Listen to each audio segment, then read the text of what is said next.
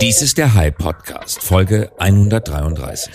Heute mit Katharina Wolf, Herausgeberin und Verlegerin von Strive, des neuen und ersten Wirtschaftsmagazins aus der Perspektive von Frauen. Außerdem ist sie CEO der Personalberatung D-Level in Hamburg. Heute ist Donnerstag, der 28. Januar 2021. Unser Thema heute, warum Frauen in den Führungsebenen von Unternehmen noch nicht weiter vorgedrungen sind, weshalb sie weniger gründen und wieso erst jetzt ein dezidiertes Wirtschaftsmagazin aus der Sicht von Frauen auf den Markt kommt.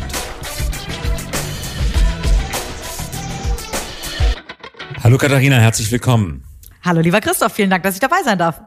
Danke, dass du mitmachst. Du bist CEO von D-Level, einer Personalstrategieberatung mit Sitz in Hamburg und Herausgeberin von Strive, einem Wirtschaftsmagazin, das sich auch, aber nicht nur an Frauen richtet und 2020 gegründet wurde und bald mit dem ersten, mit der ersten Ausgabe herauskommst. Du warst auch Abgeordnete in der Hamburger Bürgerschaft von 2011 bis 2015 und du hast deine eigene Beteiligungsgesellschaft Wolf Ventures. Und heute wollen wir reden, auch, wir hatten das in den vergangenen Wochen schon einige Mal, um über das Thema Frauen und Gründung. Und lass uns doch beginnen zunächst einmal mit deinem Magazin Strive. Was genau will es erreichen und wann erscheint es?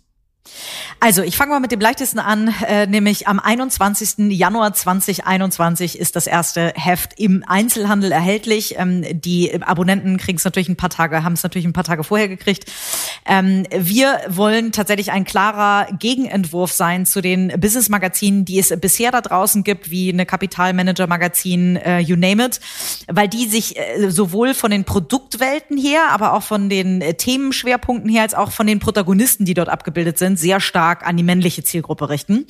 Und mit 1,3 Millionen Frauen in Führungspositionen finde ich, ist diese Zielgruppe es wert, dass ein eigenes Business-Magazin sich tatsächlich auch ganz speziell an Frauen in Führungspositionen. Wie oft das erscheint es monatlich? Äh, monatlich nicht, sondern alle zwei Monate, also sechsmal im Jahr. Sechsmal im Jahr. Und wird wie viel kosten? 9,80 Euro. Am Kiosk am Kiosk erhältlich. In den Großstädten muss man dazu sagen. Ansonsten immer über die Website äh, und dann bequem nach Hause bestellt. Dann machen wir noch ein bisschen Eigenwerbung noch, strive.de www.strive-magazine.de und Strive S-T-R-I-V-E minus, minus Magazine mit e am Ende .de, genau. .de. Und im Abonnement wird es was kosten? 58,80 und es gibt dann schöne Prämien on top. Im Jahr? Im Jahr, genau. Nachdem wir das, Katharina, besprochen haben, was ist das redaktionelles Konzept? Was wollt ihr mit der Zeitschrift erreichen? Und richtet ihr euch an Männer und Frauen gleichermaßen?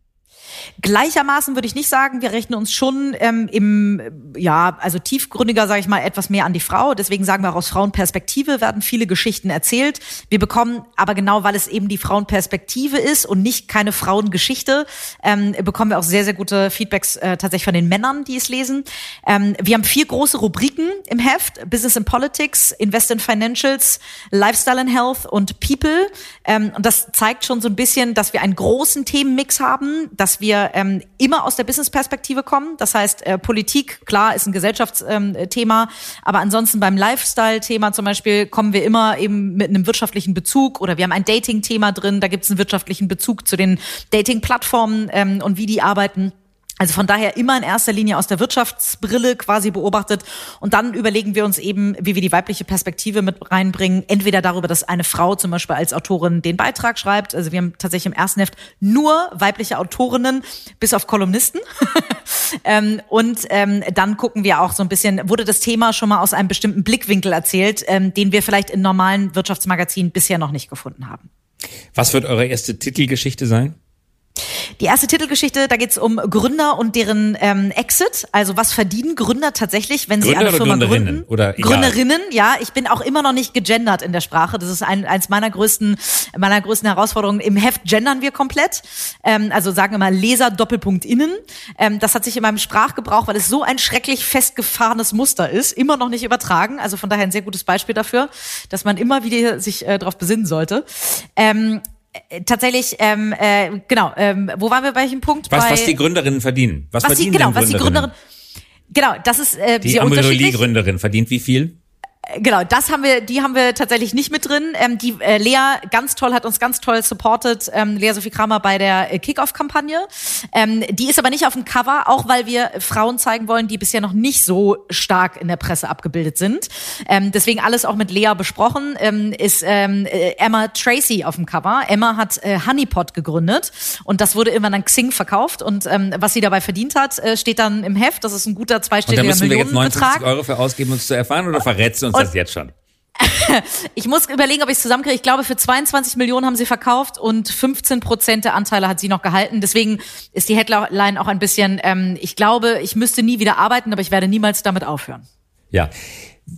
Ein Wirtschaftsmagazin aus der Perspektive von Frauen, da ist der erste Gedanke und von einigen Kolleginnen und Kollegen, mit denen ich vorher über unser Gespräch gesprochen habe, habe ich das auch gehört. Das gibt es doch schon längst. Das muss es doch schon längst geben. Aber in der Tat, es gibt noch kein Wirtschaftsmagazin, das sich an Frauen hauptsächlich richtet. Es gibt Business Punk, es gibt Kapital, es gibt Impulse, es gibt natürlich die Brigitte, es gibt Edition F, was aber kein Wirtschaftsmagazin ist.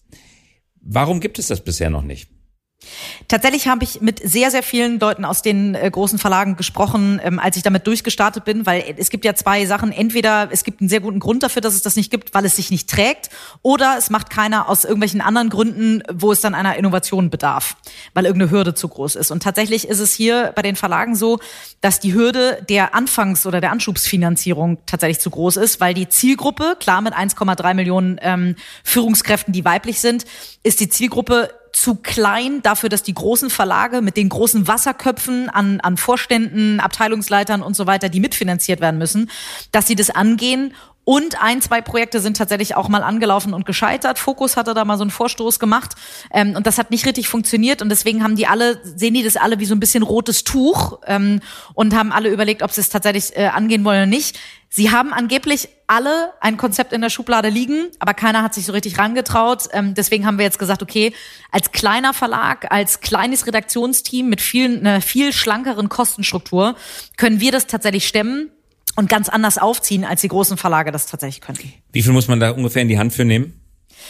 Also wir haben äh, ganz tolle Investoren an Bord bekommen, die aber glücklicherweise nicht wegen des Geldes investiert haben, sondern eher, ähm, weil sie das Thema ganz toll und unterstützenswert finden, wie ein Tarek Müller. Da kann man sich vorstellen, der hat ähm, mit About You natürlich ähm, ein Pferd, was ein kleines bisschen schneller läuft am Start als Stripe. Ähm, aber der fand das Thema tatsächlich toll mit Donata Hopfen, Alexander Djordjevic von Foodist. Und also haben wir ganz tolle Investorinnen und Investoren äh, an Bord. Ähm, die haben das Geld gegeben, haben ja kleineren, zwei äh, kleineren sechsstelligen ähm, Betrag gegeben. Das Ganze habe ich auch noch mal in die Hand genommen. Also wir haben so eine halbe Million ungefähr als Anschubsfinanzierung mit drin. Wenn alles so läuft, wie ich mir das vorstelle und genügend Leute tatsächlich sich das Abo sichern, dann ähm, habe ich eine Chance, dass ich die Investorengelder tatsächlich gar nicht anfassen muss, sondern das ähm, aus dem Cashflow dann und mit meiner Anschubsfinanzierung äh, gestemmt kriege, so dass wir ähm, dann relativ schnell Break-even sind und äh, das Geld von den Investoren irgendwann für eine nächste Evaluations- oder Exit oder eine, eine größere Stufe, sag ich noch mal nehmen können. 21. Februar 21 ist der Start. Ich erinnere mich noch. 21. Januar. Äh, Entschuldigung, 21. Januar. Du hast völlig recht. Ist der Start. Ich erinnere mich im Januar 2000. Das ist ziemlich genau 21 Jahre her. Haben wir damals die Financial Times Deutschland gestartet. Oh, wow. Und dachten, wir gründen die erste Zeitung im Digitalzeitalter. Aber es stellte sich heraus, es ist nicht nur die erste Zeitungsgründung, sondern auch noch die letzte Zeitungsgründung im Digitalzeitalter gewesen. Wahrscheinlich sogar die letzte Zeitungsgründung überhaupt. So viele Zeitungsgründungen gab es in der Geschichte auch gar nicht. Es gab die Taz. Aber ansonsten nach der Nachkriegszeit wurde gar nicht mehr so viel gegründet, weil Zeitungsgründen noch viel mehr als Zeitschriftgründen sehr, sehr teuer ist. Jetzt gründet ihr eine Printausgabe, aber nicht nur eine Printausgabe. Ihr habt sechs unterschiedliche Kontaktpunkte zu eurem Publikum. Welche sind das? LinkedIn wahrscheinlich? Genau, also klassisch als Herzstück ist wirklich Print, davon geht alles aus. Das ist aber eine wirkliche Print-Only-Ausgabe. Das heißt, die Print-Inhalte wird man nicht online finden. Dann haben wir eine Website, wo es Online-Only-Inhalte gibt. Die wird man tatsächlich auch nicht im Heft finden, natürlich andersrum. Wir sind bei LinkedIn, wir sind bei Instagram, äh, wir haben einen Podcast, ähm, der erst im März allerdings startet. Ähm, da habe ich meinen alten äh, D-Talk aufgegeben und werde jetzt rüber switchen zu Strive. Und wir haben ein Newsletter und ähm, jetzt äh, seit dem äh, Wochenende äh, beschäftigen wir uns ganz kräftig mit Clubhouse, denn äh, da werden wir dann wahrscheinlich auch stattfinden müssen. Ja, also sieben Kontaktpunkte. Und wie viel eurer redaktionellen Ressourcen werdet ihr auf die jeweiligen Kanäle verwenden? Bei vielen Verlagen, in vielen Redaktionen ist das die absolute Kardinalfrage, weil neue Dinge wie zum Beispiel Clubhouse kommen nach oben. Das frisst Kapazität. Wenn man das vernünftig machen will, kann man schon zwei Leute nur für TikTok und wahrscheinlich nochmal zwei Leute für Clubhouse beschäftigen. Aber man verdient damit 0,0 Geld weil dort keine Abonnementmodelle, zumindest in der bisherigen Form, möglich sind. Wie werdet ihr das machen? Wie viel Prozent eurer Kapazitäten gehen auf Print versus die anderen Kanäle? Also die größten Kapazitäten gehen rein bei Print, also gerade auch, weil wir mit ganz vielen freien Autoren zusammenarbeiten, die für uns schreiben. Also von daher, wenn ich rein das Budget angucke, geht der ganz, ganz, ganz überwiegende Teil ins Printheft rein. Warum? Weil wir da unser Geld verdienen. Ähm, du hast es gerade gesagt, man kann sich mit allen Kanälen ähm, äh, en masse beschäftigen. Tatsächlich gehen 70 Prozent der Online-Werbeerlöse, also wenn jetzt ähm, ein Kunde zum Beispiel ein Banner bei uns auf der Website buchen würde oder so, 70 Prozent der Online-Werbeerlöse aller Budgets ähm, gehen zu Facebook und Google. Sprich, ähm, in den 30 Prozent, die überhaupt übrig bleiben, sind so viele Blogs, so viele ähm, äh, Influencer und Co., an die das Geld geht, dass wir einfach gesagt haben, da werden wir uns nicht auch noch tummeln. Das ist nicht unser Einnahmekanal. Wir verkaufen unseren Werbekunden deswegen auch immer Pakete, wo auch da Print das Herzstück ist. Deswegen geht ich würde sagen, ich habe es nie ausgerechnet, ehrlicherweise, aber bis auf ähm, meine Co-Gründerin Kerstin Schiefelbein, die sich um Instagram und den Community-Aufbau kümmert und bei uns im Team sitzt noch Hanna Andresen, die sich äh, um unsere Grafik, aber auch um Social Media kümmert. Alles andere fließt tatsächlich in Print rein, ähm, beziehungsweise äh, online, genau, machen wir mit. Da haben wir noch eine, haben wir eine freie Redakteurin, die viel dafür schreibt. Aber der ganz, ganz, ganz überwiegende Teil geht in Print. Die Zahl, die du gerade gesagt hast, die kommt uns beiden so selbstverständlich vor, weil wir uns den ganzen Tag mit solchen Themen beschäftigen. Aber für viele, die uns zuhören, ist es vielleicht keine Selbstverständlichkeit. Deswegen nochmal 70 Prozent ungefähr aller, genau, also, aller genau. digitalen Werbeerlöse in den entwickelten Ländern, in den Industrieländern fließen zu Google und Facebook. Und die anderen 30 Prozent teilen sich auf die non-traditionellen Verleger. Du hast gerade einige genannt, die ganzen Influencer, die ganzen Blogs und so weiter. Und aber auch die traditionellen Verlage, also Gruner und Jahr und Springer und Border und die New York Times etc. etc. Also ein Haifischteich in dem ihr nicht unbedingt mitschwimmen möchtet. Genau, also wo wir gesagt haben, die Chancen, also wir haben es ja gesehen bei einem Refinery 29 zum Beispiel ähm, in Amerika, ein ganz großer, ganz große tolle Website, äh, große äh, Community aufgebaut. Selbst die bei dem Verkauf an Weiß, so munkelt man ähm, aus Quellen, haben ja, ähm, äh, das war eher ein Share-Deal, da ist gar nicht so schrecklich viel Geld geflossen. Ähm, und auch da steckt ja, die verdienen ihr Geld hauptsächlich über das Agenturmodell, was dahinter steht und gar nicht so doll über die ähm, Werbung, die tatsächlich auf der Seite geschaltet ist. Und Weiß Media, ähm, glaube ich, da sinken die Aktienkurse auch ähm, äh, gerade ganz kräftig. Also von daher, der Online-Only-Ansatz ähm, ist einer, der so schwer ist und wo man eine so immense Reichweite braucht. Das mit einer deutschen Website zu schaffen, wo wir erstmal uns auf den deutschen Markt fokussieren, wäre fast Selbstmord, wenn man ein profitables Geschäftsmodell aufbauen will. Jetzt, Katharina, würde ich dich um etwas Gesellschafts- oder Systemkritik bitten. Vor mehr als 30 Jahren wurde das Web erfunden.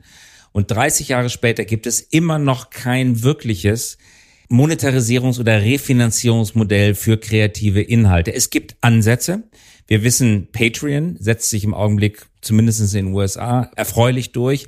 Medium.com hat ein Pay-Modell eingeführt auf Nachrichtenwebseiten, New York Times, Washington Post, Welt, Süddeutsche, FAZ, Spiegel etc. sind Pay-Modelle entstanden, aber sie finanzieren bis heute nur einen kleinen Bruchteil der Kosten und stellen nur einen Bruchteil der Umsätze aus Printer. Warum ist es bisher nach 30 Jahren Web noch nicht gelungen, in der Masse, in der Breite Modelle aufzubauen, wo Inhalte monetarisiert werden können? Wahrscheinlich hat es auch damit zu tun, dass es im Print kein Facebook oder Google gibt die so, äh, also das sind noch die, das sind noch die Verlage. Da ist kein neues Unternehmen gekommen, was eine Konkurrenz zu den Printzeitschriften hergestellt hat, aber eben zu dem Online-Content. Wenn ich als User ähm, mir über mich über Produkte informieren will, ähm, dann google ich heutzutage und guck nicht mehr, ähm, was schreibt ähm, irgendeine bestimmte Zeitschrift oder Zeitung darüber. Und ich glaube, da hat sich einfach in dem Kaufverhalten, würde ich sagen, eher was geändert. Und deswegen sind sind Google und Facebook da einfach mit den Ads, die sie schalten, ähm, erfolgreicher bei den Produkten Produktanbietern als ähm, die Webseiten, wo du, wo du einen Banner hast. Ansonsten kann ich es mir schwer erklären, denn ich glaube, Content wird gelesen. Das haben wir in Corona gesehen. Bei Zeitschriften und Büchern ist der Printkonsum eher hochgegangen. Bei Zeitungen ist ähm, der Digitalkonsum, also die haben einen richtigen Run gehabt bei den Digital-Abos tatsächlich. Also das weiß ich vom Hamburger Abendblatt zum Beispiel, hier aus Hamburg. Ähm, aber also gelesen wird ja schon noch. Aber ich glaube, dass diese Preisbereitschaft wenn ein Printprodukt, also wenn ein analoges Produkt mit Kreativität aufeinanderkommt, dann ist eine Preisbereitschaft höher. Und das war im Online-Bereich, ist die Preisbereitschaft einfach nicht so da wie bei einem Printprodukt. Und auch deswegen, glaube ich, ist der User einfach, da hat eine andere Zahlungsbereitschaft. Also ich kann es ja. mir auch nur erklären, ich habe da auch noch keine wissenschaftlichen. Gut, gute Erklärung, sicherlich auch eine sinnvolle Erklärung. Es mag sein, dass es nicht die einzige Erklärung ist, aber das soll auch nicht unser Hauptthema heute sein. Kommen wir auf dein Hauptthema, auf Strives Hauptthema zu sprechen. Frauen in der Wirtschaft. Nach deiner persönlichen Beurteilung und Beobachtung, du selber bist Unternehmerin, du bist Personalberaterin, zumindest Beratungsstrategin, du bist äh, selber Investoren. Woran liegt es, dass nach wie vor so wenige Frauen in Führungspositionen sind und woran liegt es, dass Gründerinnen unter den Gründern immer noch unterrepräsentiert sind? Ich glaube, es hat un also es ist ein großes Puzzle und es gibt sehr, sehr viele Puzzleteile dazu. Ähm, ich glaube, ein Puzzleteil ist immer noch das Thema Vereinbarkeit von Familie und Beruf, so, lang, so langweilig es klingt. Es ist aber mit weiß Gott nicht das Einzige. Und die gläserne Decke und der Gender Pay Gap und wie sie nicht alle heißen, das sind alles Phänomene, die alle dazu beitragen, aber die, glaube ich, nicht hauptursächlich ähm, äh, dafür sind. Und äh, wir müssen trotzdem dagegen angehen, aber ich glaube, da ist jetzt hundertmal drüber gesprochen worden. Überlegen wir uns mal so ein bisschen, woher kommt das? Ähm, wie wachsen wir Mädchen denn auf? Also ich bin aufgewachsen mit einer arbeitstätigen Mutter, die in dem Jahr, als ich geboren wurde, ihre Praxis als Ärztin äh, gerade ge äh, geöffnet hat. Für mich gab es diese Barriere zwischen Beruf und Familie nie. Für, für mich gab es immer am, am Abendsbrotstisch darüber zu sprechen, ähm, äh, was, was meine Mutter oder auch mein Vater im Beruf erlebt hat. Und ich glaube, da fängt das schon ganz an, dass Role Models geschaffen oder viel mehr sichtbar sein müssen. Auch das wollen wir ja mit Strive tatsächlich schaffen, dass junge Frauen, die zum Beispiel aus dem Studium kommen, viel mehr Anhaltspunkte haben, was ist denn alles möglich. Wir müssen dafür sorgen, dass in, der, in den Schulen viel mehr diese, die MINT-Fächer, also die Fächer, wo vielleicht ähm, Mädels vielleicht nicht so viel Lust haben in der Schule, auf Mathematik, auf Biologie, auf Physik und so weiter, was ihnen eher unterstellt wird, vielleicht so spielerisch beizubringen, dass sie eher Lust dazu haben. Also ich glaube, es sind ganz, ganz, ganz, ganz, ganz viele ähm, äh, unterschiedliche Puzzlestücke, die dazu führen, dass ähm, Frauen zwar mittlerweile mehrheitlich die besseren Abschlüsse machen, aber dann natürlich, wenn sie sich für ein Kind entscheiden, meistens einen Karriereknick zwischen 30 und 40 haben, weil die Gesellschaft immer noch nicht ganz so weit ist, dass es eben akzeptiert wird. Also ich weiß nicht, wie es dir geht und wie lange du bei deinen drei Kindern zu Hause geblieben bist, aber ich, ich glaube, dass es als Mann durchaus auch ähm, eine Barriere und eine Hürde ist, äh, zu Hause zu bleiben. Entweder als Fulltime-Daddy oder auch nur irgendwie eine Elternzeit von neun Monaten zum Beispiel zu machen. Das, da ist unsere Gesellschaft noch nicht ganz so weit. Das heißt, da übernehmen Frauen immer noch sehr viel und werden natürlich auch häufig damit konfrontiert, wenn sie nur drei Monate aussteigen oder so, so, warum kriegst du denn ein Kind, wenn du es nicht selber erziehen willst? Und ich das, glaube, da müssen ja, wir als Gesellschaft noch mehr machen. Ja, das das erklärt vieles. Das erklärt vor allen Dingen die unterrepräsentierte Beteiligung von Frauen in Unternehmen, ganz besonders in Führungspositionen. Was es vielleicht noch nicht auf den ersten Blick erklärt, ist, warum Frauen weniger gründen. Weil der Zugang, das hatten wir in einem der vergangenen Podcasts auch schon besprochen, mich würde deine Meinung interessieren, weil wenn Frauen gründen, gibt es eigentlich, zumindest nach meiner Beobachtung, korrigiere mich bitte, keine diskriminierenden Faktoren. Wenn man zum Handelsregister oder zum Notar geht, und äh, seine Firma gründet, wenn man zur Bank möchte, um mit der gerade eben gegründeten Firma ein Konto zu öffnen, wird man, glaube ich, als Frau in Deutschland nicht diskriminiert. Also jeder kann es machen und trotzdem ist die Zahl der weiblichen Gründungen unter den Gründungen insgesamt deutlich geringer. Woran liegt das? Auch da gibt es ja, also ich kann da jetzt nicht keine Statistik rausholen, wo ich sage, und so und so viel risikoaverser sind die, weil, aber ja, es ist so, Frauen sind häufig risikoaverser und ich kann das nur im eigenen Freundeskreis ähm, beobachten. Frauen haben alles zehnmal und hundertmal durchdacht oder viele Frauen in meinem Umkreis, so kann ich es ja nur sagen, ähm, haben vieles dann hundertmal durchdacht und kommen zu dem Ergebnis, die Idee ist nicht groß genug. Ähm, der, der, die Internationalisierungsmöglichkeiten sind zu gering. Ähm, das Produkt ähm, ist, äh, äh weiß ich nicht, noch nicht marktreif, whatever. Also die sind, die sind dieses einfach mal machen, einfach mal ausprobieren. Ich glaube, das müssen wir als Frauen noch ein bisschen mehr in unsere DNA übernehmen. Das nicht nur einfach mal anfangen, ohne vielleicht alles zu Ende gedacht zu haben, sondern dann auch einfach durchziehen und, ähm, und schauen, dass man irgendwie auf dem Weg genügend Learnings mitnimmt. Einfach mal das ist so ein bisschen wie bei den Gehalts, einfach mal machen, weil das ist so ein bisschen wie bei den Gehaltsverhandlungen, ähm, dass Frauen häufig sich selber viel zu reell einschätzen und selten pokern. So tun Frauen das, glaube ich, auch bei der Gründung nicht. Also, dass sie einfach mal, klar, einem Investor musst du schon irgendwas vorlegen, aber einem Kunden kannst du auch mal ein MVP präsentieren, um erstmal zu testen, ähm, wie kommt das Produkt denn an? Und wenn wir die Denke des MVPs, glaube ich, auf, auf Gründungen übertragen und Frauen da mutiger werden, ich glaube, dann könnten noch mehr Frauen. Also so lange nachgedacht, bis am Ende gar keine Optionen, Gar keine Idee mehr da war. Kennst du die wunderbare Fabel von Buridans Esel? Hast du schon mal gehört? Nein. Das ist ein Mönch, glaube ich, aus dem 12. Jahrhundert, Buridan, der hat die Fabel eines Esels aufgeschrieben, der vor einem vollgefüllten Trog mit Heu steht und kurz davor ist, da reinzubeißen und sich zu delektieren. Da fällt ihm auf, gegenüber steht noch ein anderer Trog mit Heu und er denkt sich, oh, der sieht aber viel netter aus, geht rüber zu dem anderen Trog. Aber bevor er dazu langt, denkt er sich, ah, der andere Trog war aber auch nicht schlecht. Und so lang pendelt er zwischen den beiden Trögen hin und her, bis er vor Hunger in der Mitte, leider Gottes, stirbt. Ja, das ist die Geschichte von Buridans Esel. Das heißt, so lange nach Optionen suchen, bis die Optionsmenge leer ist und gar keine Handlungsmöglichkeit mehr übrig bleibt. Also so ähnlich, weil man sich so sicher sein will. ja, weil man sich so sicher sein will. Ja. Wie hast du das persönlich? Du bist Gründerin. Wann hast du gegründet? Ist lange her. 25 Jahre ist es her, oder?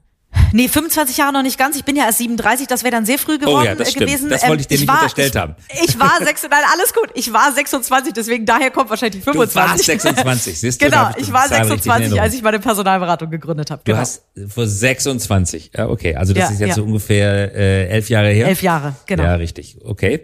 Und wo hast du den Mut gefasst?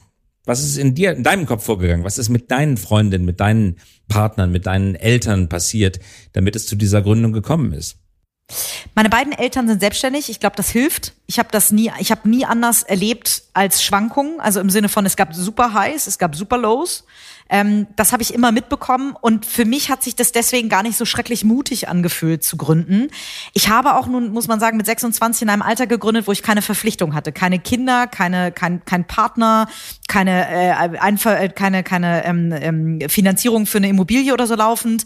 Das heißt, ich konnte mit sehr wenig auskommen. Ich hatte mein, da, der, der doppelte Boden, sag ich mal, auf den ich gefallen wäre oder das Netz, in das ich gefallen wäre, das war sehr weich. Ähm, deswegen kann ich immer nur raten, A, früh zu gründen ähm, und Dinge auch dann schnell umzusetzen, schnell zu, zu monetarisieren und zu ähm, äh, professionalisieren, denn ich war auch sehr schnell profitabel natürlich mit der Personalberatung. Deswegen hat sich das sehr schnell, sehr gut und als sehr funktionierend äh, angefühlt. Also von daher, ja, äh, mein Umfeld hat, hat mir immer gesagt, wie, wie mutig das sei. Das habe ich nie so empfunden. Meine Eltern, für die war das selbstverständlich, für mich war es selbstverständlich, dass ich gründe. Ich bin als Einzelkind, als verwöhntes Einzelkind, ähm, äh, vielleicht ein bisschen mehr, ich weiß nicht, ob das Zuspruch war. Meine Eltern haben mir immer das Gefühl gegeben, ähm, du kannst alles. Ich wurde nie als, dadurch, dass ich auch keinen Bruder hatte oder keine Schwester, hat Männlein oder Weiblein zu Hause nie eine Rolle gespielt, weil es gab ja nur mich. Und ähm, äh, gefühlt bin ich einfach so aufgewachsen, so the sky is the limit. Aber das, ob meine Eltern Kann es das sein, dass bewusst du ein ganz haben? stark ausgeprägtes Urvertrauen hattest? Ja, Kann gar nichts passieren. Egal was passiert, es gibt immer ein Netz. ja, Absturz ins Nirgendwo gibt es nicht. auch da hat natürlich geholfen, dass meine Eltern beide irgendwie aus, aus Akademikerhaushalten ähm, kommen und, und äh, irgendwie so wohlhabend waren, dass sie mich wieder hätten mitfinanzieren können, wenn es irgendwie schiefgegangen wäre. Das hilft mit Sicherheit ein bisschen als, als Rückenstärkung, auch wenn ich es nie gebraucht habe. Ähm, aber, es, aber, aber das hilft schon. Das ist ein großes Urvertrauen, glaube ich, in mich, in mein Umfeld, in das Netz, in das ich fallen würde. Und dann glaube ich, ich bin nicht sehr angstgetrieben. Ich habe nie in meinem Leben, toi ich bin nie in meinem Leben ganz tief gefallen. Ich habe ganz viele Dinge versaut und bin mal kurzzeitig irgendwie äh, abgestürzt. Aber ich bin nie besonders tief gefallen. Und das ist natürlich etwas, was sehr viel Angst nimmt. Was ist heute deine größte Angst? Uha, ich bin in einem ähm, Entrepreneur, ich bin bei den äh, bei bei EO Entrepreneurs Organization, da ist immer jeden Monat muss ich die Frage beantworten, was ist meine aktuellste größte Angst? Da habe ich immer gesagt, dass das Strive tatsächlich nicht so ankommt bei den Abonnenten, wie wir es hoffen. Ähm, das wäre wahrscheinlich meine ganz aktuellste größte Angst, aber die ist wa- wahrscheinlich wahrscheinlich ist Gesundheit in, ehrlicherweise meine globale größte Angst, gerade in Zeiten von Corona, dass der Coronavirus äh, nochmal mutiert, unsere Gesellschaft nochmal weiter drunter leidet, noch mehr Lockdown, meine eigene Gesundheit. Ich habe zwei Eltern als ähm, Risikogruppe, meine Oma auch Risikogruppe. Also von daher, meine Familie ist sehr klein und ähm, sehr potenziell Corona anfällig. Deswegen ist wahrscheinlich die Gesundheit meiner Familie und von mir selbst wahrscheinlich die größte Sorge. Und vor, vor was hast du nicht Angst, wo du weißt, dass andere Menschen davor sehr viel Angst haben? Auf Corona gemünzt, glaube ich, das selber zu bekommen. Und geschäftlich? Geschäftlich pleite zu gehen. Das ja, pleite zu gehen. Witzigerweise davor habe ich keine Hartz IV zu bekommen. Nee, das spielt immer also da, daran denke ich gar nicht. Ich glaube, ich bin nicht da bin ich kein Worst Case Denker. Ich glaube tatsächlich ähm, also jetzt mit mit Strive baden zu gehen und damit ja auch einen Image-Schaden vielleicht ähm, äh, zu, zu riskieren, davor habe ich keine Angst, weil ich habe es nach bestem Wissen und Gewissen versucht und deswegen wäre es auch, also wenn, wenn am Ende ähm, mir jemand sagt, so war eine coole Idee, aber der Markt denkt halt nicht so, wie du denkst oder wie ihr denkt als Team, dann muss ich mich da geschlagen geben. Als Personalberaterin hast du auch eine ganz starke Expertise beim Finden und Suchen von Frauen. Das ist sozusagen dein USP. Wer ruft dich an? Wer sind deine Kunden? Sind das Unternehmen traditioneller Art, die sagen, jetzt muss hier dringend eine Frau auf die erste Führungsebene oder vielleicht sogar in den Vorstand? Jetzt rufen wir Frau Wolf an oder wer sind die Hauptkunden? komplett äh, breite, also komplett große Bandbreite wirklich von Startup-Unternehmen, die ja häufig mit Männerteams gegründet werden, äh, wo drei oder vier WHUler sich zusammentun und gründen, die dann irgendwann sagen, wir wollen das Management erweitern, die ganz häufig gar nicht ankommen mit, wir bräuchten unbedingt eine Frau. Ähm, aber dann manchmal in den, in den Vorstellungsgesprächen merken, ah, das wäre ja eigentlich ganz schlau, wenn wir jetzt mal irgendwie eine weibliche Kandidatin hier auch mit reinnehmen würden, weil die tut uns vielleicht ganz gut. Wir haben äh, gerade vor einer Woche oder vor, nee, vor Weihnachten ähm, hat ein Venture Capital Unternehmen angefragt und hat gesagt, so wir würden gerne jemanden, ähm, wir würden gerne einen neuen Partner oder, oder Principal mit reinnehmen, ähm, aber wir hätten am allerliebsten eine Frau, weil wir dann auch bei den Gründerteams, die Frauen im Gründerteam haben, bessere Chancen haben, weil die sich besser verstanden fühlen. Ähm, wir haben große Corporates, die, äh, die mit und den unterschiedlichsten Fragen ankommen und die nutzen dieses Digitalthema, in dem wir ja spezialisiert sind, gerne auch dafür, um Frauen in Managementpositionen zu holen, weil natürlich ähm, das Digitalthema ist jetzt so ja 20 Jahre alt, sage ich mal, also noch ein bisschen älter mit Sicherheit, aber so in den letzten zehn Jahren mit einem wirklichen Boom. Ähm, und da hatten Frauen natürlich eine ganz andere Chance, seit zehn Jahren schon auch in Führungspositionen aufzusteigen und nicht in einer verkrusteten Finanzindustrie oder so ähm, äh, äh erst sich hochkämpfen zu müssen. Deswegen gibt es überproportional viele Frauen im, im Digitalbusiness und deswegen hat man da auch eher eine Chance. Deswegen hoffe ich, dass noch mehr Unternehmen die Chance nutzen, auch in, in ihre Aufsichtsräte und Verwaltungsräte Frauen reinzuholen. Ähm, denn da hat man die viel größere Chance, tatsächlich überproportional viele Frauen mit gleicher Qualifikation zu erwischen.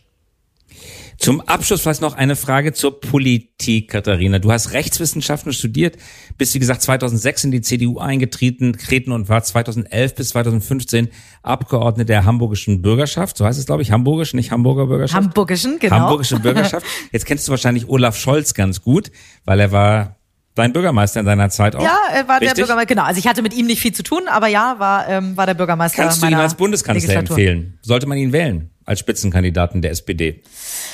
Also ich bin, äh, ich habe zwar noch das CDU-Parteibuch, bin aber mittlerweile, glaube ich, sehr ähm, parteiübergreifend. Ähm, ich habe viele Freunde noch in der CDU, aber ähm, äh, denke nicht mehr. Also ich habe, ähm, das habe ich auch relativ äh, öffentlich gesagt, dass ich ähm, bei der letzten Hamburg-Wahl auf jeden Fall mit einer Stimme, ich verrate jetzt nicht mit welcher Grün gewählt habe.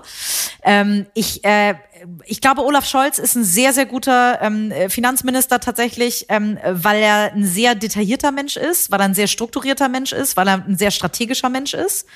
Ähm, ich finde ihn als Bundeskanzler, würde, würde ich ihn nicht wählen persönlich, ähm, weil er mir dazu zu wenig menschelt. Ähm, von daher, wir gucken ja was, zu wenig menschelt, ja. Frau Merkel ja, menschelt also, mehr als Olaf Scholz? Viel mehr, viel mehr, ja. Tatsächlich. Also. Aha, woran merkst du das, dass Frau Merkel menschelt? Naja, ich hatte jetzt das Glück, sie tatsächlich auch mal ein paar Mal zu erleben. Die hat einen Humor, den Olaf Scholz, glaube ich, in seinem Leben nicht erreichen wird. Also die ist äh, sehr, sehr, sehr, sehr, sehr intelligent und verpackt das einfach, äh, hat ganz unterschiedliche Gesichter auch.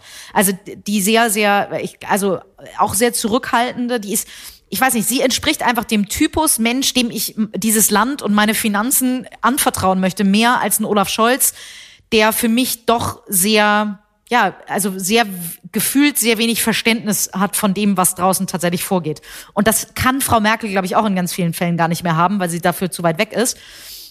Aber die ist im Detailwissen so unfassbar drin, wenn man mit 20 verschiedenen Themen bei ihr ankommt, dann hat die auf 20 verschiedene Themen immer die passende Antwort. Das ist irre. Das ist einfach äh, wirklich eine Übermenschin. Also hat Armin Laschet recht gehabt auf dem Bundesparteitag, wenn er gesagt hat, Deutschland braucht keinen CEO, keinen Vorstandsvorsitzenden an der Spitze, sondern braucht jemanden, der auch die Ängste und Sorgen versteht. Also es geht nicht nur um Fachkompetenz, es geht auch um Gefühl und Empathie.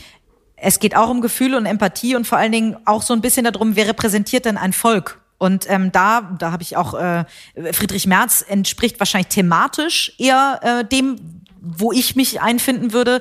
Ähm, ich hätte trotzdem, ich war jetzt nur nicht Delegierte beim äh, CDU-Parteitag, aber ich hätte auch Laschet äh, tatsächlich unterstützt, ähm, weil ich finde, dass er der bessere für eine Volkspartei ist, der alle Ecken äh, der Partei abbilden kann und nicht nur den wirtschaftsliberalen Flügel. Und als Bundeskanzler, um die politische Runde noch abzurunden, Söder oder Laschet?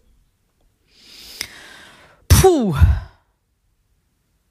Oh, ich finde, also auf der einen Seite finde ich Söder gut, weil er sehr klar ist. Ich persönlich finde ihn gerade zu restriktiv. Ähm, ich finde ihn zu abge, also nicht zu abgeklärt, ja doch zu abgeklärt, glaube ich. Ähm, sind beides nicht meine Herzenskanzler, aber wahrscheinlich, wenn ich mich ganz stark entscheiden müsste, würde ich wahrscheinlich sogar zu Laschet tendieren. Laschet als Bundeskanzler, die Stimme einer Wählerin und ehemaligen. Du bist aber immer noch Mitglied, oder? Du bist bloß nicht mehr so aktiv. Ich bin, ich bin genau, ich bin gar nicht mehr politisch aktiv tatsächlich, ähm, aber habe das Parteibuch tatsächlich noch, ja. Ja. Katharina Wolf, ganz herzlichen Dank fürs Mitmachen. Sehr, sehr gerne, hat sehr viel Spaß gemacht. Und dir und Strive viel Erfolg und hoffentlich gelingt es euch, diese Vorbildfunktion wahrzunehmen. Nicht nur für Frauen, sondern vor allen Dingen fürs Gründen für Gründerinnen da sein und für es einfach mal zu machen, wie du es vorhin so wunderbar ausgedrückt hast. Einfach bisschen weniger nachdenken und nach der zweiten Runde nachdenken schon starten, statt nach der zehnten. Ganz herzlichen Dank, Katharina. Danke dir, Christoph. Das war der High Podcast. Dieser Podcast erscheint jeden Donnerstagabend um 18 Uhr. Damit Sie keine Folge verpassen, abonnieren Sie uns gerne jetzt oder hinterlassen Sie ein Like, wenn es Ihnen gefallen hat. Eine Produktion der Axel Springer High GmbH, einer führenden Beratung für Strategie und Umsetzung neuer Geschäftsmodelle. We support leaders in turning their organizations into 21st century winners. Über Post freuen wir uns unter christoph.käse at high.co.